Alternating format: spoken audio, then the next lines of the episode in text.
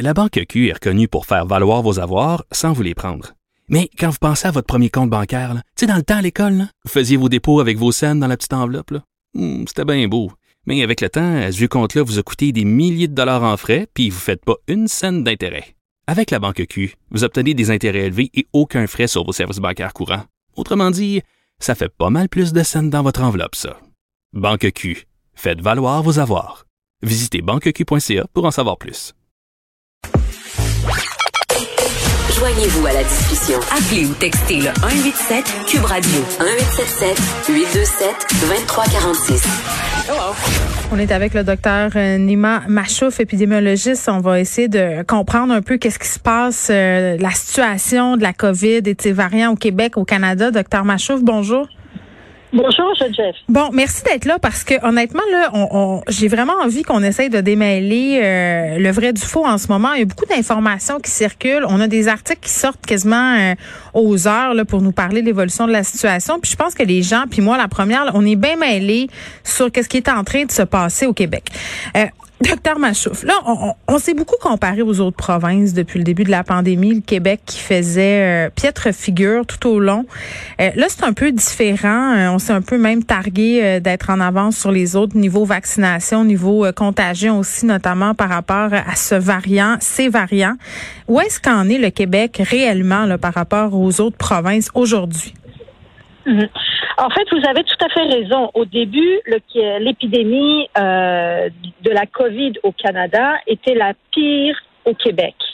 Donc, au Québec, on, faisait, euh, même si on avait agi quand même assez rapidement, mais on a, on a eu énormément de souffrances, beaucoup plus de décès que les autres provinces, beaucoup plus de d'hospitalisation que les mm. autres provinces, beaucoup plus d'infections que les autres provinces. Et pourtant, on n'est pas la province qui représente la majorité de la population au Canada.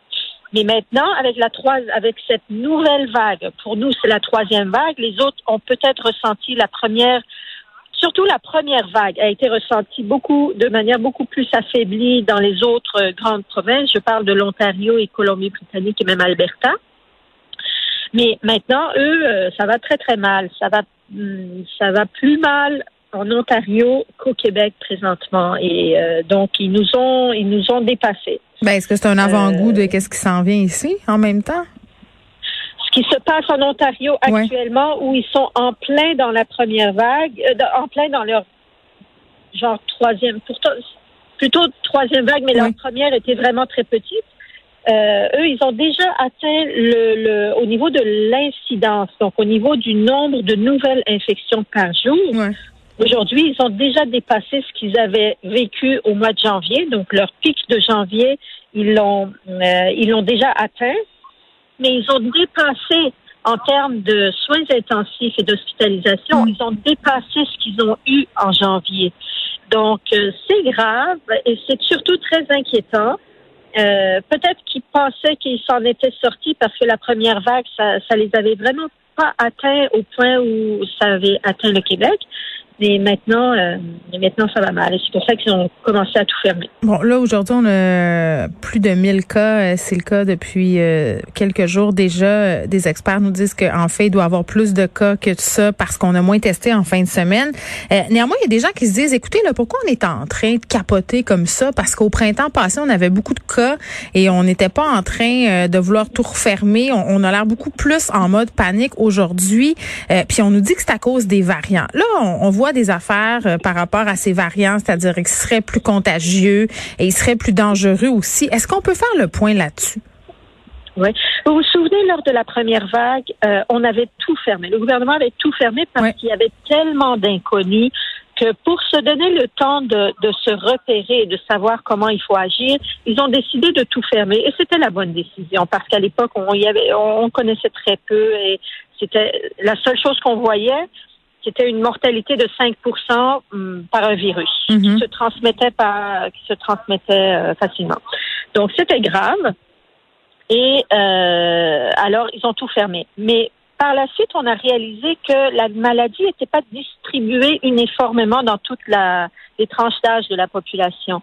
Les personnes âgées en étaient très, très affectées et il y a eu beaucoup de décès auprès des personnes âgées. Et pourtant, les jeunes représentaient très, très peu de cas. Et, et quand ils étaient infectés, ils n'étaient pas des grands transmetteurs, contrairement à euh, au comportement des autres euh, virus, euh, des, autres coronavirus dans leur tranche d'âge, comme l'influenza. L'influenza, les jeunes, tous les jeunes qui arrivent de la garderie, de la garderie, de la garderie, pardon, ils ont le nez qui coule et ils, infectent les parents. Mais pourtant, avec le, la COVID, ça n'a pas été le cas. Et quand les écoles ont ouvert au mois de mai, ça a été fait euh, on avait peur de ce qui pouvait en résulter et on a vu que finalement, il n'y avait pas eu de dégâts. Mais maintenant, ce n'est plus du tout le même portrait. Parce que, avec ces nouveaux variants, euh, qui sont dominants déjà au Québec, euh, les, les jeunes sont très infectés et ils sont des grands transmetteurs. Donc maintenant, aujourd'hui, quand un jeune arrive avec la, de l'école avec la COVID, c'est presque assuré que ses parents et la fratrie vont l'attraper. Est-ce que les parents euh, vont développer des pardon, est-ce que les parents vont euh, développer des complications? Parce que pendant la première vague, on avait cette impression vraiment là que si on était jeune, bof, on pouvait être très malade, euh, mais qu'on allait passer au travers. Il y a des exceptions évidemment, il y a eu de la mortalité chez des gens relativement jeunes, mais ça restait quand même somme toute anecdotique là, puis j'utilise le mot anecdotique de façon délicate parce que je suis bien consciente que pour les familles de ces gens-là, ça rien d'anecdotique, mais pour les est-ce que c'est vrai que c'est plus dangereux pour nous autres, les jeunes? Oui. Euh, on semble être plus infecté, plus affecté qu'avant. Il y a beaucoup plus de complications qu'avant. Aujourd'hui, il y a plus de jeunes qui sont euh, hospitalisés. Euh, c'est vrai qu'en termes de proportion, le, euh, durant la première vague, quand il y avait plus de personnes âgées qui étaient infectées, en termes de pourcentage, les jeunes ne représentaient pas une grande proportion. Maintenant, étant donné qu'il y a moins de personnes âgées qui sont infectées, les jeunes présentent peut-être une plus grande euh, proportion. Hmm. Euh, mais mais quand, étant donné que le nombre de personnes infectées aussi a augmenté, maintenant on voit des conséquences à long terme aussi de la COVID. Donc la longue COVID aussi. Ben oui, on, on voyait pas ça durant la première vague. c'est vrai. beaucoup de personnes, euh, c'est vrai que beaucoup de personnes étaient infectées, mais beaucoup en décédaient. Hmm.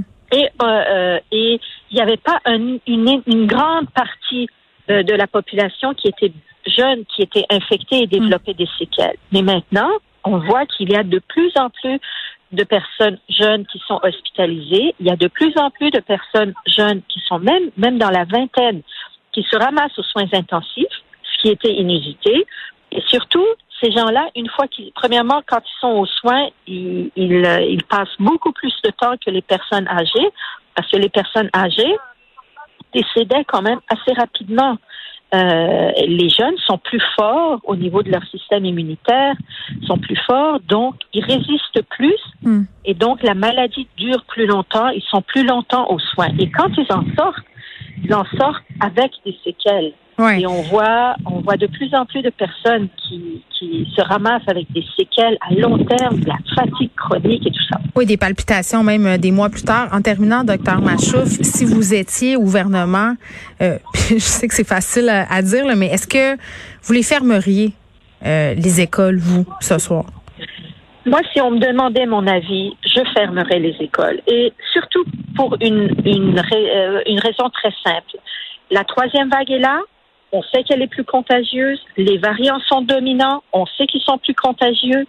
Le vaccin est là et il faut lui donner la chance de réussir. Il faut donner euh, la chance à la campagne de vaccination de faire le maximum qu'elle peut. Alors, en fermant les écoles, en fermant, en, rendant le, télétravail euh, le plus possible euh, dans la société. Actuellement, maintenant qu'on est dans la troisième vague, euh, on va pouvoir garder les restrictions, bien qu'elles vont être plus difficiles à court terme, mais on va les garder pendant moins longtemps le temps, en plus de donner à la campagne de vaccination de prendre son élan et de protéger le plus possible de la population. En ce sens-là, docteur euh, Machouf, si on ferme les écoles, est-ce que c'est nécessaire à ce moment-là de fermer les commerces euh, non essentiels comme les salons de coiffure, les salons d'esthétique, les gyms? Les gyms et les salons de coiffure n'ont pas du tout les mêmes euh, il faut, les mêmes conditions. Il faut regarder où est-ce qu'il y a un danger. Partout où on peut rester avec le masque et on ne reste pas pendant longtemps euh, ça ne représente pas une grosse, un gros danger. Donc, on, euh, donc, on peut les garder ouverts. Les gyms, le problème, c'est que des fois, les, le, masque n'est pas obligatoire à l'intérieur et surtout, ce sont les vestiaires, la douche, tous les enfants, on enlève le masque qui deviennent problématiques. Alors, euh, c'est ça. Il faut faire vraiment attention. Bon, on verra qu'est-ce qui va être décidé euh, ce soir euh, aux alentours de 17 h avec ces annonces à venir de la part du gouvernement Legault. Docteur Nima Machouf, merci beaucoup, docteur Machouf, qui est épidémiologiste.